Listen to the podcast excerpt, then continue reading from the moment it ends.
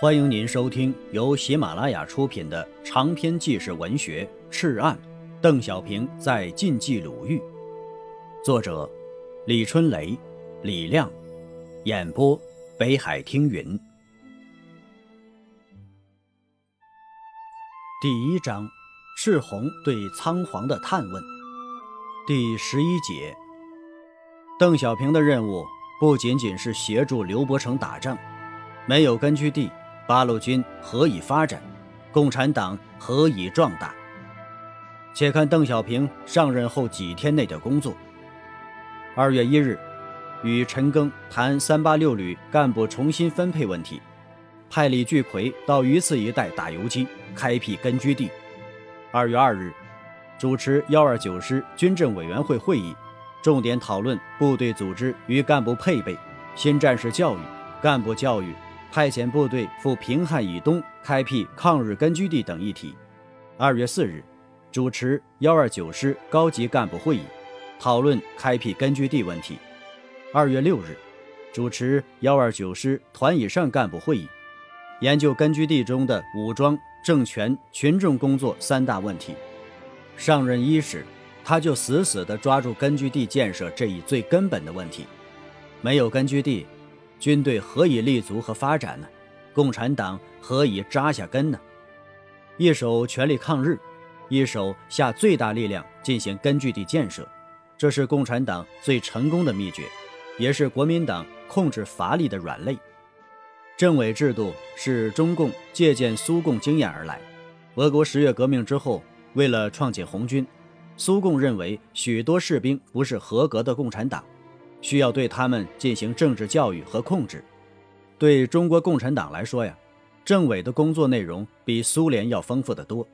不仅要在军队中进行政治教育，更重要的是在社会各界传播党的声音，树立党的形象，建立党的组织。尤其在游击战的环境中，这对中共的事业极端重要。没有强力的、全面的根据地建设，老百姓。就不可能发动和组织起来，部队的一切就没有保障。比如此时的邓小平，不仅仅要协助刘伯承打仗，更重要的是建设政权。不声不响，言语不多，多是对着大山抽烟。即使是在最紧张的时候，也仅仅是皱一下眉头。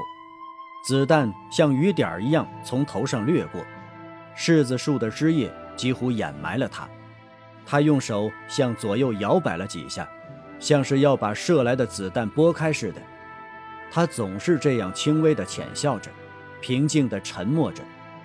他心中有着自己的主意，这个主意像面前的大山一样坚定，也像大山一样复杂和艰险。在本书以后的文字当中啊，你也可以听到，邓小平就是沿着这个思路走下去的，而且一步一步地实现了。最终啊，他把整个太行山装进了心中，攥在了手里。集中以打击敌人，分散以发动群众。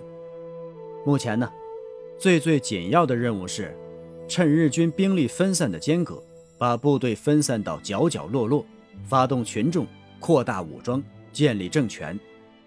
于是啊，刘邓做出了一个异乎寻常的决定：幺二九师有计划。分步骤派遣三分之二以上的兵力，到各地开展游击活动，协同地方党组织发展群众，组织抗日武装，建立抗日民主政权，开辟抗日根据地。一支支游击支队和工作团派了出去，像蒲公英一样满天飞，都是种子，撒满了太行山。汪乃贵独立支队、秦赖支队，即秦基伟、赖继发。谢章支队，即谢庆、张果传；桂章支队，即桂干生、张怡祥；张章支队，即张贤约、张南生；赵图支队，即赵基梅、涂西道。这些游击支队和工作团一落地生根，便快快成长，速速分裂。老部队一分为三，三个月、半年后，再各自一分为三。以此分裂，一棵树根逐渐繁衍成了一片森林。两年后啊，这些分散的武装变成了数百个县大队、独立营、基干营，而后变成了补充团、独立团、骑兵团，再以后又整编为教导旅、新编旅、暂编旅，直至发展成为三十万人的野战军。亲爱的听友，本集播讲完毕，感谢您的收听。